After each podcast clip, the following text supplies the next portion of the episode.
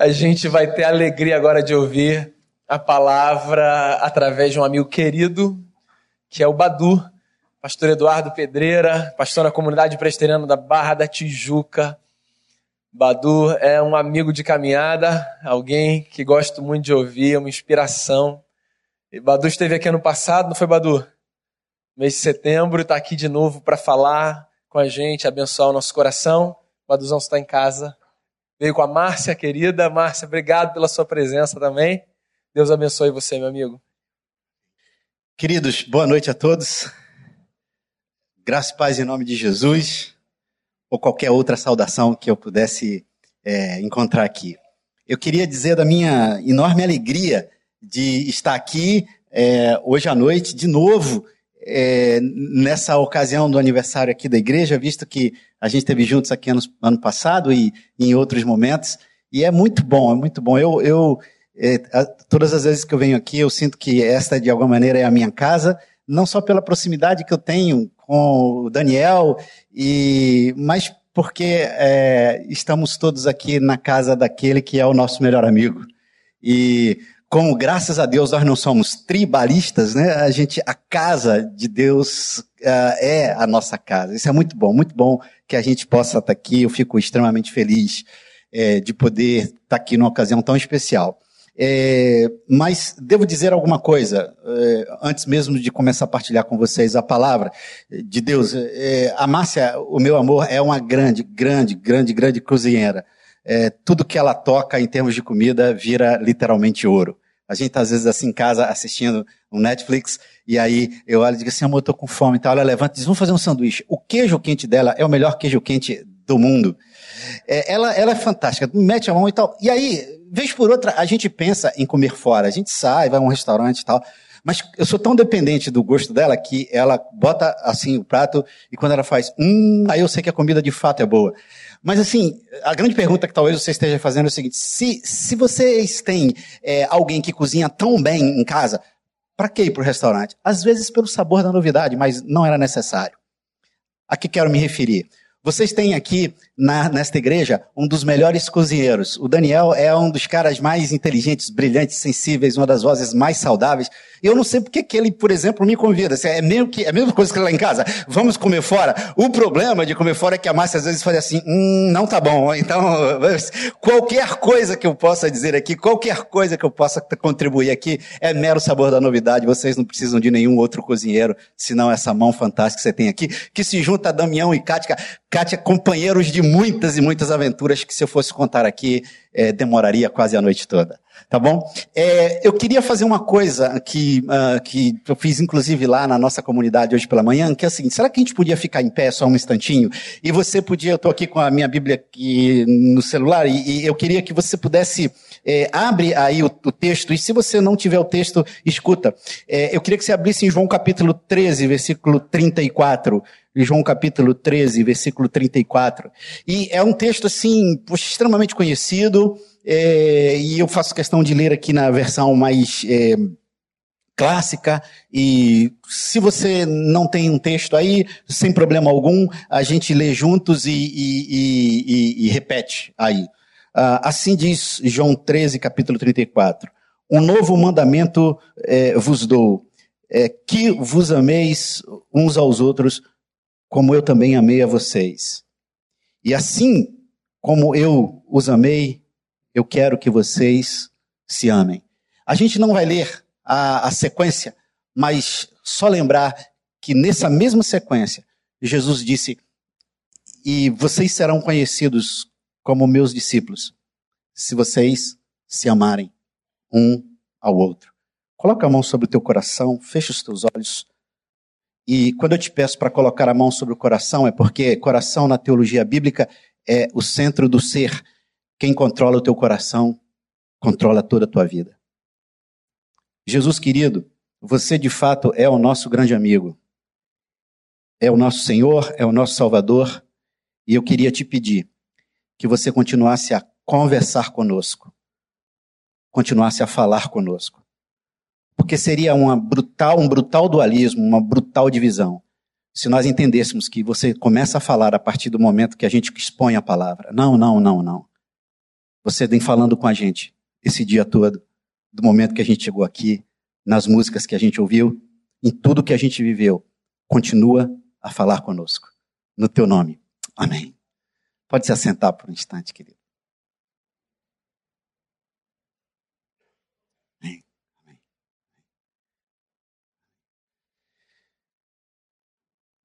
Jesus viveu uma vida relativamente curta, confiados nisso, nos, nos, registros, nos registros históricos, que ele teria vivido 33 anos. Eu, pessoalmente, tenho uma estatística. E a estatística é a seguinte: antes dos 40 anos de idade, a palavra-chave que define a nossa vida é conquista. Por quê? Porque até antes dos 40 a gente de fato precisa provar muita coisa para a gente e para todo mundo. Caso tenhamos entrado numa faculdade, porque esse pode, possa não ter sido o caminho de todo mundo, caso tenhamos entrado numa faculdade, tivemos que provar para a gente e para quem investiu na gente que éramos capazes disso. É uma conquista. Caso tenhamos nos formado, porque esse possa não ter sido o caminho de todo mundo, que não é demérito para ninguém, Caso tenhamos nos formado e nos inserido no mercado de trabalho, tivemos que provar para a gente, para os nossos empregadores, para os nossos pares de trabalho, que somos pessoas capazes de um dia chegar para os nossos pais ou para alguém que nos deu o suporte financeiro e dizer: daqui para frente eu ando com as minhas próprias pernas. Isso é conquista. Caso tenhamos nos apaixonado por alguém, caso você tenha encontrado aí na sua vida uma Paola de Oliveira, por exemplo, Caso você tenha encontrado aí um Brad Pitt, eu não sei. Caso você tenha encontrado alguém com quem você diga, eu vale a pena eu dividir a minha existência, é uma outra conquista. Manter um casamento, vem os filhos, terá sido, serei eu capaz de, de ser uma referência eh, boa, serei eu capaz de criar os meus filhos. Até os 40, a palavra-chave da nossa vida é conquista. E a gente tem muitas conquistas e eu acho que a gente precisa delas e a gente precisa celebrar essas conquistas e a gente precisa, de maneira muito intensa, vivê-las. Chega os 40, passamos dos 40. Eu não vou perguntar se você já passou dos 40, fique tranquilo. Passa dos 40, a palavra começa a mudar. Porque a gente começa a mudar a palavra de conquista para uma outra. Isso se eu e você não sofrermos nenhum retardo emocional. Porque pode ser que a gente passe dos 40 e ainda esteja lá atrás, o tempo todo focado em conquista. Passou dos 40, a gente começa a fazer a seguinte: a, a palavra-chave que vai definir a nossa vida é significado. A gente começa a fazer perguntas do tipo: qual é o propósito da minha vida? Qual é o significado daquilo que eu faço? E se você um dia já se perguntou qual é o propósito do seu trabalho, por exemplo, o seu trabalho, sabe qual é o propósito dele? Se você disser, eu pago as minhas contas, é um propósito fantástico. Mas a gente vai começando a fazer essa pergunta: qual é o significado da minha vida? Qual é o propósito da minha vida? Aí vem os 55, os 60. A palavra muda. Deixa eu ver se vocês estão ligados. Qual é a primeira palavra? Qual é a segunda? Propósito ou significado. Dos 55 para frente, a palavra é legado. O que, que eu deixo? O que, que eu construí? As coisas que eu fiz, elas vão se perpetuar como? O meu nome, a minha ação vai ecoar através de quem? E se você tiver depois dos 50 anos, agora aqui, só nós que passamos dos 50 temos essa coragem. Quem está depois dos 50, levanta a mão. É, é muita coragem da nossa parte. 50 anos. Se você estiver fazendo essa pergunta, qual é o teu legado, não leia o livro de Eclesiastes, porque ele vai destruir essa parada. Ele vai dizer que teu legado vai ser dilapidado pelos seus filhos. Procura outras, outras perspectivas bíblicas, elas são um pouco mais animadoras para responder essa pergunta. Mas qual é o teu legado? Eu não sei se para você é assustador, mas para mim é assustador saber a seguinte, ter o seguinte fato na minha cabeça: daqui a 100 anos ninguém vai lembrar que eu passei por essa terra. Quem foi Badu? Hã? Quem? Quem aqui lembra o nome do seu tataravô? Quem lembra o nome do bisavô? Bom, do avô e da avó, é, vá lá. Mas qual é o legado? O que, que eu deixo? Como é que eu, como é que eu, como é que eu me perpetuo? Eu acho que na curta existência de Jesus, ele viveu essas três palavras.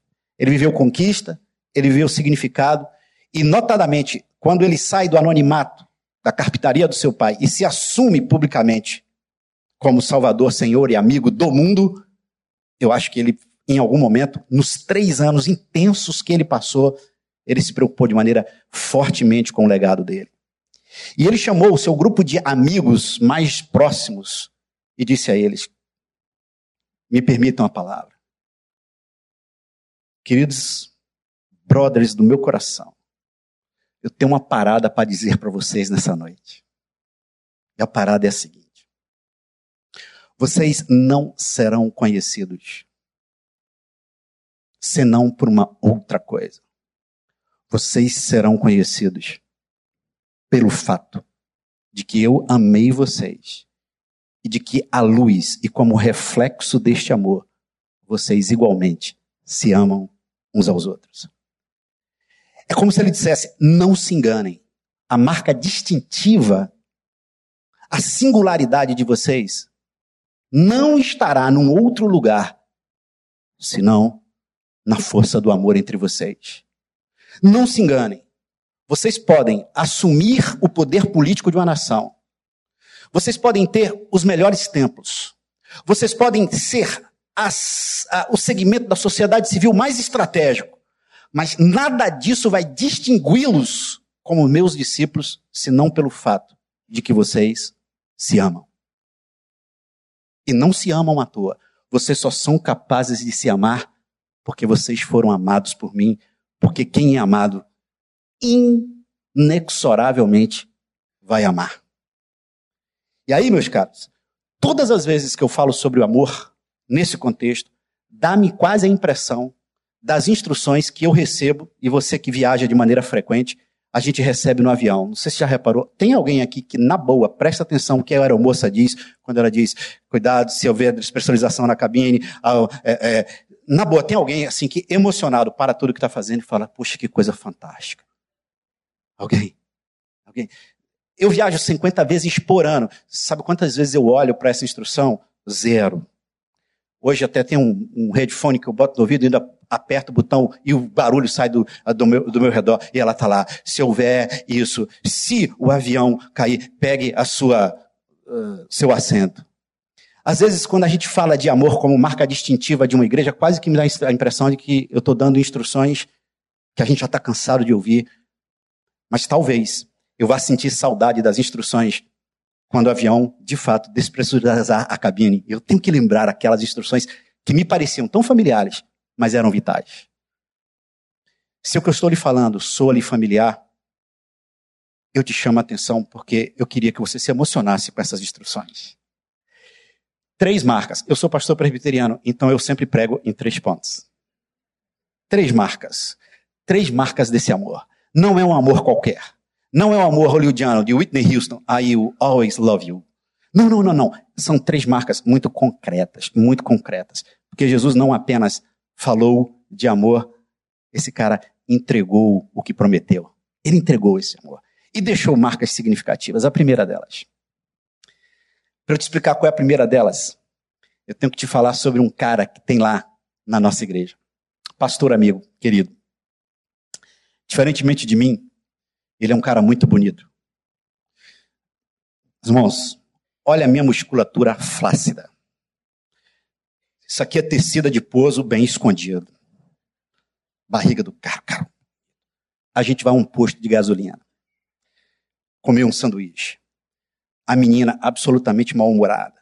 Olha para mim e diz assim: O senhor tá na fila? Eu falei, tô. O senhor já tem ficha? Eu falei, tenho. O senhor vai querer o quê? Eu falei, pode ser um francês na chapa? Cara, que mau humor. Aí vem o meu amigo, bonitão. Chega ela e diz assim: E o senhor deseja o quê? Bom, uma das vantagens de você ter uma boa autocrítica é nunca, nunca, nunca, nunca ficar triste quando de fato o outro é mais bonito do que você. Mas eu fiquei pensando, é impressionante como na nossa sociedade as nossas relações estão todas construídas em cima dos nossos atributos. Inteligência, capacidade da fala, beleza, grana, sei lá, eu e você sabemos disso, mas é impressionante o fato de que quanto menos atributo a gente tem, menos possibilidade de sucesso, vou colocar a palavra entre aspas, a gente tem na vida. É impressionante que as pessoas mais blasés, mais sem sal, mais escondidas, mais invisíveis são pessoas que efetivamente vão deixar de ocupar lugares estratégicos na igreja, vão deixar de ocupar lugares estratégicos na sociedade, nas empresas e tal. Cara, é absolutamente impressionante como as nossas relações estão todas baseadas, ou quase todas baseadas em cima dos nossos atributos. É impressionante isso. Aí vem Jesus, vem Jesus e fala que a gente seria uma comunidade distinguida pelo amor, e a primeira marca, a primeira característica desse amor é que numa comunidade onde a gente se ama de fato e de verdade, naquela coisa do amor dele, atributos não são as marcas, ou melhor, não são as bases da relação. Eu fico impressionado como é que Jesus tocou um leproso, sentou com um teólogo chato pra caramba. Quase sempre teólogos, quando descambam para doutrina arrogante, são insuportáveis como pensadores intelectuais e como pessoas, pior ainda. E ele senta e vem uma prostituta que beija os seus pés, quem sabe com os lábios ainda quente do último cliente enxuga os seus pés com um cabelo, atenção, atenção, os historiadores marcam nesse texto o fato de que tirar os cabelos em público era um ato altamente sedutor do ponto de vista sexual. Ela se joga aos pés dele, chora aos pés, enxuga os pés com os seus cabelos, beija-lhe beija os pés. E na boa, se você me permite, não sei se o Daniel me traz aí ano que vem, quem sabe, mas se você me permite, eu acho que ela deve ter olhado para Jesus e disse assim: Cara, você não é Salvador, amigo, não, você é um Brad Pitt que eu queria namorar também. Porque Jesus devia ser encantador, encantador, encantador. E aí ela vai lá, beija, o teólogo fala assim, amigo, por questões lógicas, sendo você um filho de Deus santo, você nunca deixaria que lábios pecadores tocassem os seus pés. Aí Jesus sai com uma coisa fantástica. Fala assim, meu irmão, deixa eu te falar uma parada. Eu entrei na tua casa, você nem lavou meus pés, que é um ato de hospitalidade, certo? Dois, da hora que eu cheguei aqui, essa mulher que você chama pecadora, ela simplesmente, querido, está beijando os meus pés. Vou te falar uma parada, hein? Tem muita gente que te precede no reino dos céus, cara. E são exatamente as pessoas que você acha que não tem os atributos. ele toca o leproso, ele deixa se beijar pela prostituta, ah, mas você está pensando que só foram pessoas assim, sem atributos? Teve um dia que procurou Jesus, um cara que eu diria ser o sonho de todo líder religioso arrogante. Procurou um cara que para mim era uma conjunção raríssima. O cara era rico e estava preocupado com a vida eterna. Já reparou isso? O cara estava em crise. Aí procura Jesus, cara famoso, rico. Todo líder religioso arrogante vai ter enorme prazer de que o seu auditório seja nobre. Sabe o que é um auditório nobre? Pessoas inteligentes, bonitas, com todos os atributos. Imagina determinados líderes religiosos, religiosos ou conversando um com o outro. O jovem rico está indo lá na igreja. E se matriculou na escola dominical, imagina. Detalhe. Jesus conversa com ele, ele diz, Senhor, o que, é que eu faço para herdar a vida eterna? Me, me, dá, me, dá, me dá uma dica, me dá uma dica, quase que ele dizendo assim, não se preocupa. Se a solução que o Senhor for me apresentar para a vida eterna for financeira, deixa comigo que dinheiro não é problema. Jesus disse, cara, faz o seguinte, cumpre os mandamentos. Eu já cumpro todos. Ah, ninguém cumpre todos. E ele disse assim, cara, vou fazer o seguinte, pega tudo que você tem e dá aos pobres. Eu fantasio na minha cabeça, ele baixa os olhos. O texto de Marcos diz, e Jesus, tendo o amado, deixou ir. É, o jovem rico começou a ir lá na igreja e a gente mostrou que a comunidade se estruturava não em cima de atributos e ele vazou. E tendo o amado, o deixou ir. Gente, nada é mais poderoso na sociedade do que uma comunidade que se ama, onde o amor não se baseia nos atributos. Aqui me permita prestar uma homenagem a Davi, meu brother do coração, pastor com quem eu divido o serviço pastoral lá na nossa igreja. A gente costuma é, almoçar juntos, vez por outra, com uma certa frequência. Ali a gente abre o coração, chora, ri, tá ali. E um dia a gente estava falando, eu, eu desafiei com uma pergunta. Eu falei, cara, fala para mim a coisa que você mais gosta em você. Fala para mim. E ele parou um pouco, os olhos encheram de lágrimas. E aí tinha uma menina limpando o chão na nossa frente. Ele falou assim: Eu olho para você e olho para aquela menina que está limpando o chão ali. Vocês são a mesma pessoa para mim, mesmas pessoas para mim. Dado que eu o conheço, eu saí e fiquei pensando comigo. Não teria sido desse tipo de amor que Jesus falou quando disse: amem-se uns aos outros. E por isso, nada vai distinguir vocês mais do que isso. Amor que não se baseia em atributos. Segunda marca do amor, do amor de Jesus. Eu preciso te contar uma outra história. Não sei se você já foi aos Estados Unidos, se não tem tem um lugar melhor do que o Walmart para você comprar, ok? Tem uma loja chamada Target. E Target em inglês, ah, estou vendo um sorriso aqui, olhando para o canto. Você teve lá, você teve lá. E Target em inglês é alvo. E a logo da, do lugar nada mais é do que um grande alvo assim. Queridos, hoje, hoje, quem tem conhecimento quem detém informação detém poder. Você pode imaginar, numa loja de departamento grande como é a Target, você encontra tudo na Target, absolutamente tudo. Computador, o que você quiser. A Target, todas as vezes que alguém passa o cartão ali, aquela informação fica registrada. Portanto, a Target sabe, se quiser saber, ela saberá quais são as pessoas que compraram ali e o que elas compraram. Certamente, você que está aí na faculdade de mercado de trabalho, você já está ouvindo demais, demais, demais um negócio chamado Big Data. Ou, poxa, data mining. Sabe o que, que é isso? Hoje, toda vez que você faz qualquer operação, você deixa um rastro eletrônico e o seu perfil pode ser, evidentemente, já feito a partir de quem, evidentemente, tem essa informação no meu celular, no teu celular, já fico assim, o celular já me acorda, quase que diz assim, o Google, daqui para o aeroporto, 50 minutos, é melhor você sair agora.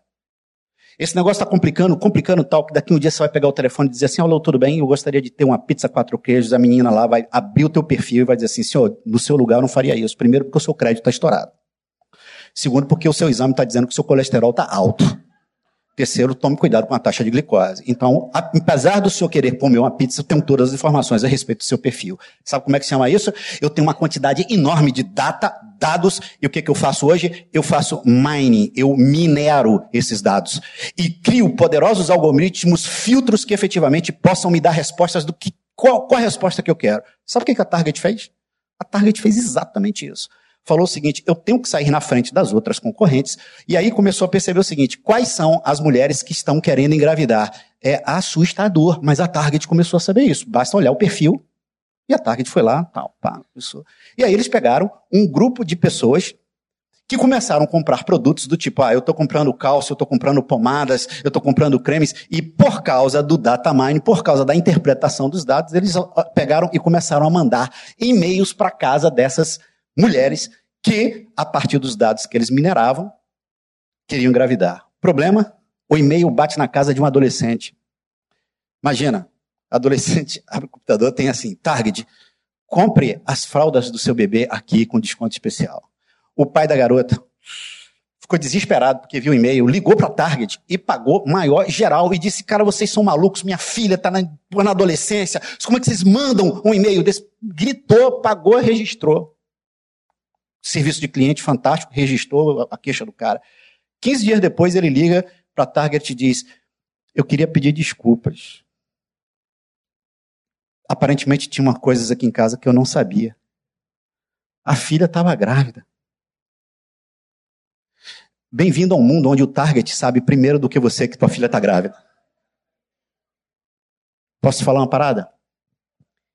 Quem tem conhecimento tem poder. é porque a gente está na igreja. Mas existem determinados lugares que você falar, se você falar a palavra dossiê, vaza todo mundo. Em tempos de Lava Jato, irmão, deixa eu falar uma palavra. Você não adianta, fique tranquila. Eu tenho um dossiê. Porque quem tem, que conhece tem poder. Eu fico pensando enquanto Jesus conhecia a galera que estava do lado dele. Conhecia por dentro, por fora. Conhecia o histórico. Conhecia cada um deles. Conhecia uma figura emblemática, maravilhosa, chamada Pedro. E Pedro, na boa, na boa. Pedro vai ser uma das primeiras pessoas que eu vou chegar no céu falar assim, meu irmão, pô, tava louco para te conhecer. De perto, porque eu já conheço teu perfil, porque a Bíblia é o meu data mine. E, cara, eu falar assim, mas Pedro, você é muito sem noção, brother. Por definição, uma pessoa sem noção é que não tem noção para saber que não tem noção. E aí, cara, deixa eu falar um negócio para você. Que coisa. Lá no Monte da Transfiguração era pra você ficar assim, ah, aí você falou assim, cara, vamos armar três. Cara, que... Pedro tinha, assim, uma, uma idealização a respeito dele absurda. Na última ceia, Pedro olha e diz assim, cara, é que a gente lê o texto e a gente não imagina a cena, mas Pedro, quase que olhando assim, diz assim, Senhor, não estou querendo fazer inferno aqui nas nossas relações, não, mas na boa, essa galera toda vai te abandonar. Eu não. Sabe que a pessoa bem humilde diz assim, não, não, fica tranquilo. Aquele, aquela coisa do herói. Aliás, eu, eu, tô estudando, eu vou estudar seis meses que eu quero começar uma série lá na igreja sobre essa coisa do herói, né? Essas nossas atitudes heróicas. Eu sou a mãe, eu salvo meu filho. Eu sou o pai, eu salvo isso. Eu sou o marido, eu salvo o casamento. Eu salvo tudo. Não, não, não, não, não. Pedro tinha essa coisa heróica. Assim. Essa galera toda vai, toda vai te trair. Eu vou ficar na boa. Cara, Jesus, que era, que tinha data mining, olhou para Pedro e falou assim: meu irmão, fala um negócio para você. Antes que o galo cante, três vezes, você vai me negar. Dito e feito.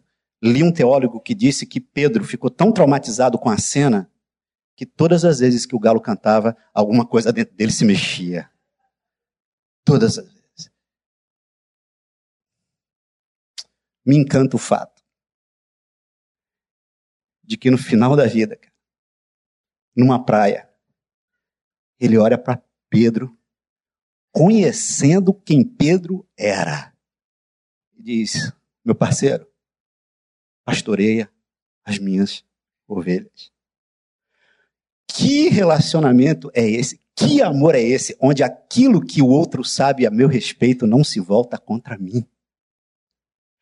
Quando a gente encontra esse tipo de amor, eu entendo que eu não preciso representar mais nada para ninguém, porque para quem eu me descubro, para quem eu me abro, isso jamais vai se voltar contra mim.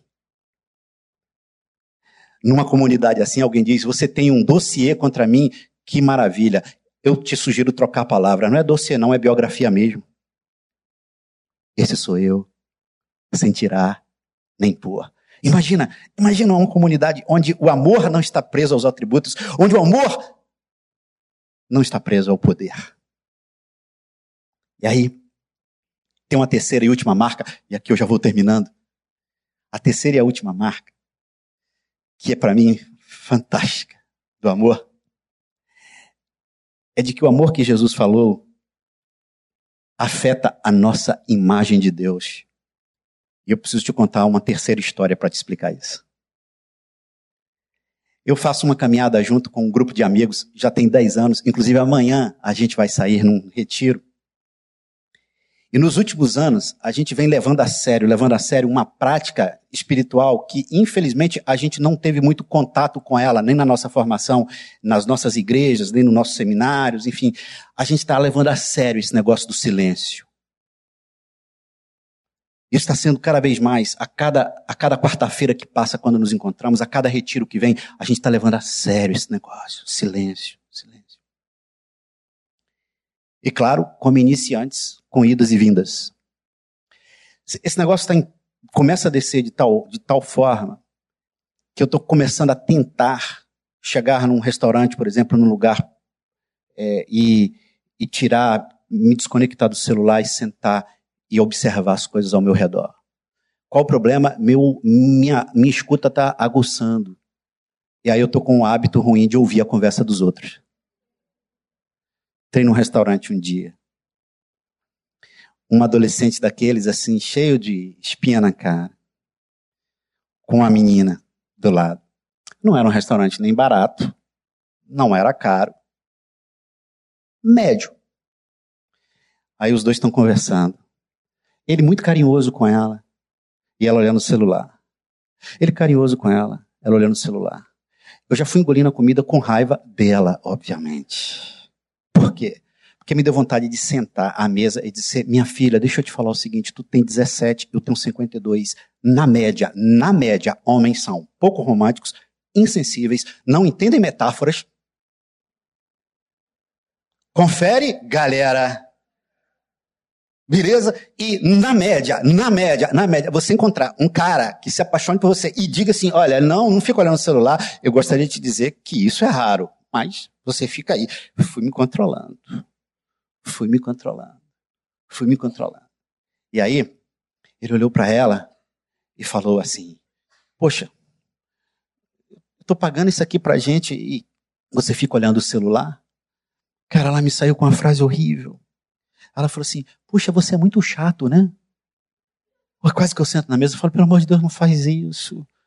Vou te falar uma parada, eu tenho 52, você tem 17. Uma das maiores desgraças da relacion... do relacionamento é essa porcaria que a gente fica defendendo o tempo todo. Nosso ego, nosso ego, nosso ego. Fica defendendo esse troço o tempo todo. Para de se defender. Bota o celular do lado e diz: Sim, amor, foi mal. Vai por mim.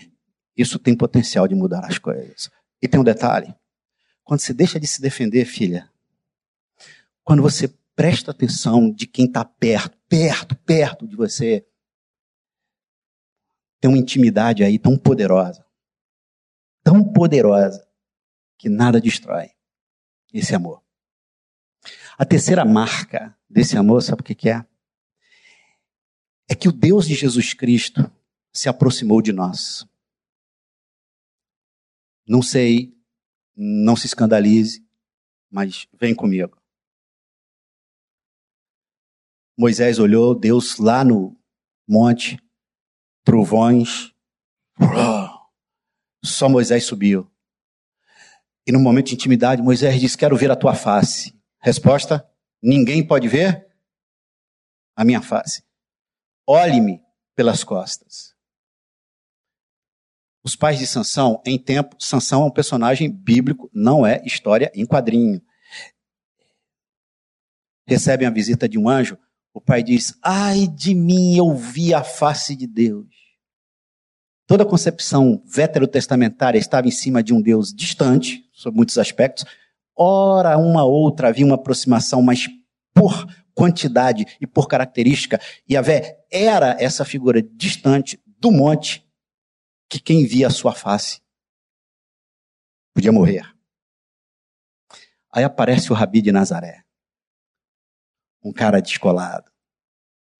Um cara que se deixava beijar por prostitutas, deixava o jovem rico ir, um cara que não usava de conhecimento que tinha para destruir outros, um cara que vinha ali maravilhosamente tranquilo se o comportamento dele já expressava uma revolução relacional, imagina o dia que, diante de toda a teologia tradicional dos seus dias, aferrada única e exclusivamente à doutrina como elemento de julgamento às pessoas, ele ousa em público, pela primeira vez, usar a expressão para Deus e ele ora dizendo: Abba.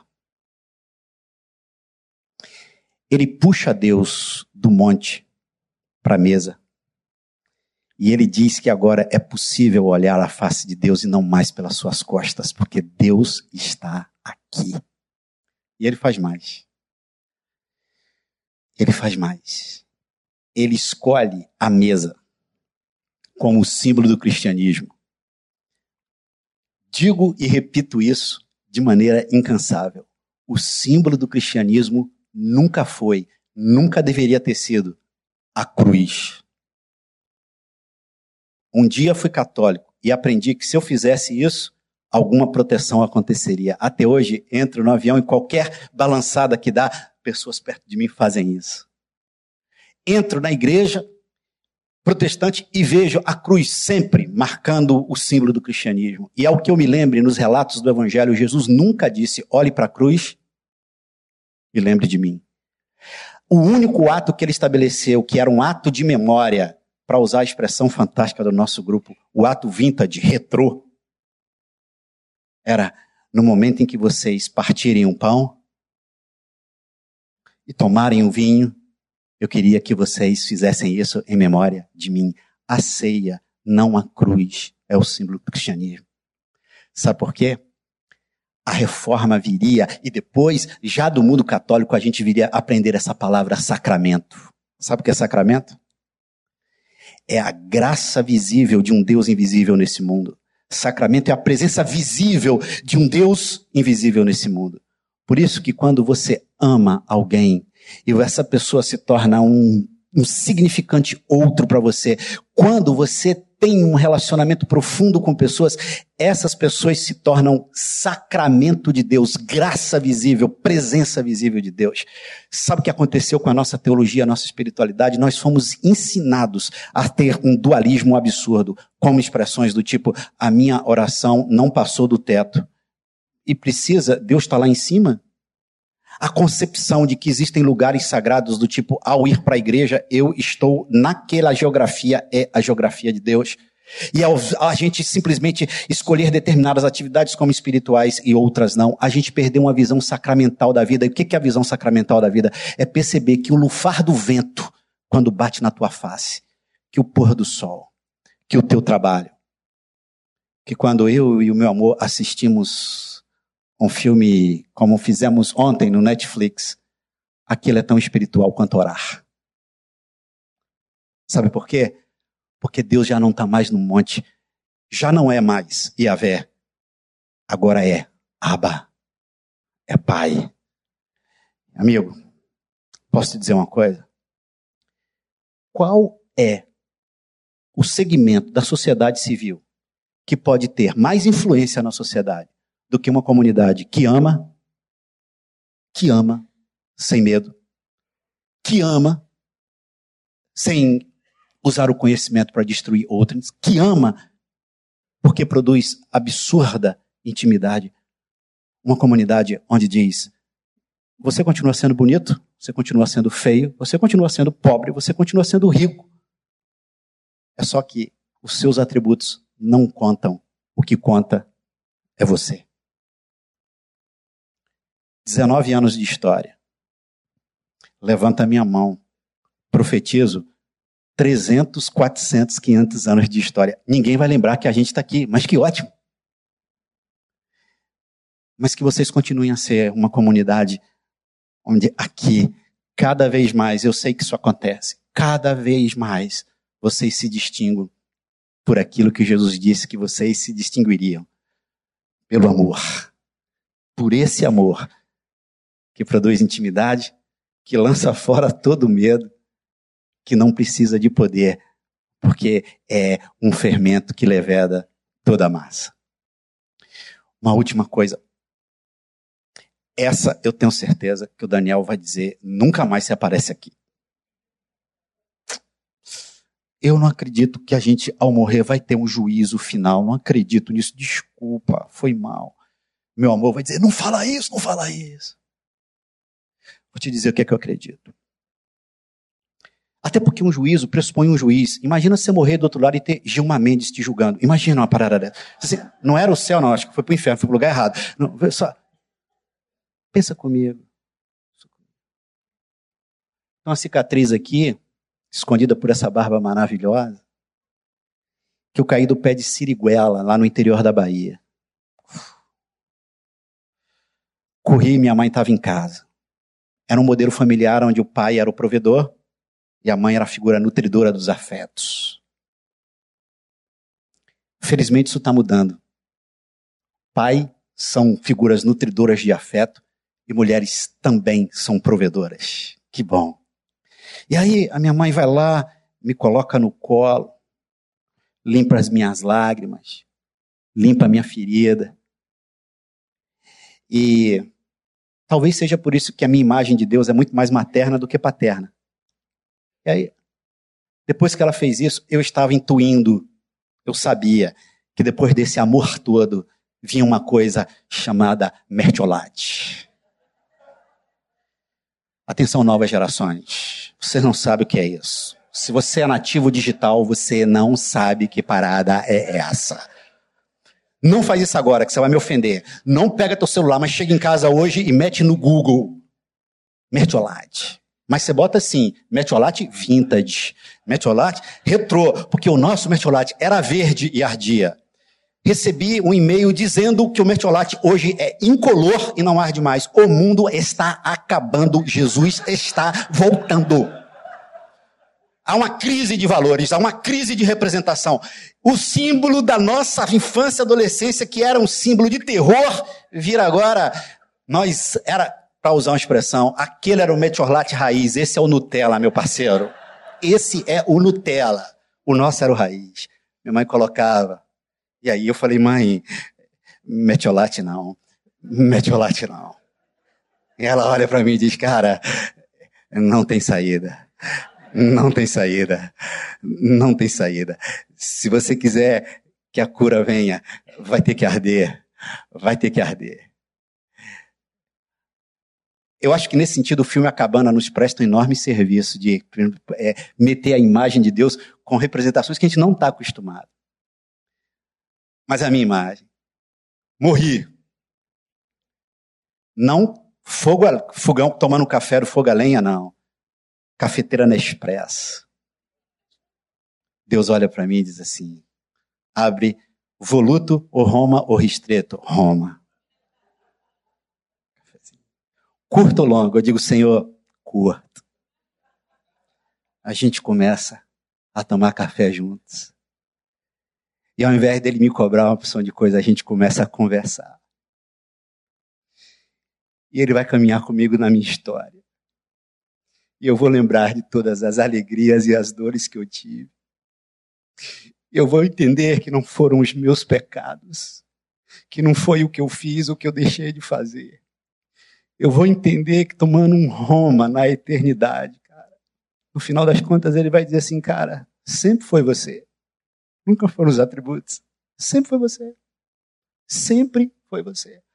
Mas eu acho que nessa conversa eu vou chorar muito pelo que eu não fui. Eu vou chorar muito pelas dores que eu possa ter causado. Eu vou chorar muito por ter para dizer a ele, eu não te amei do jeito que eu precisava te amar. Sabe qual vai ser o nosso juízo? Não Gilmar Mendes batendo no martelo, porque também se for Mendes dá para conseguir um habeas corpus, a gente se livra do inferno rapidamente. Fica tranquilo. Nesse aspecto é mais tranquilo. Mas, cara, o pior de todos os juízos é encarar os olhos de alguém que te ama. E quando você olha aquele olhar, você diz: Me perdoa. E ele diz: Mais um Roma. Eu digo: Mais um Roma entra Gabriel e diz, oração vespertina. Eu digo, parceiro, segura aí que agora estou conversando com meu pai, que também sabe ser mãe. Ah, uma comunidade assim é imbatível, queridos. É absolutamente imbatível. Ninguém, nem as portas do inferno, são capaz, é capaz de deter o seu avanço, que não é poder poderoso, não é financeiro, não é numérico, é orgânico relacional revolucionário. Deus os abençoe. Amém.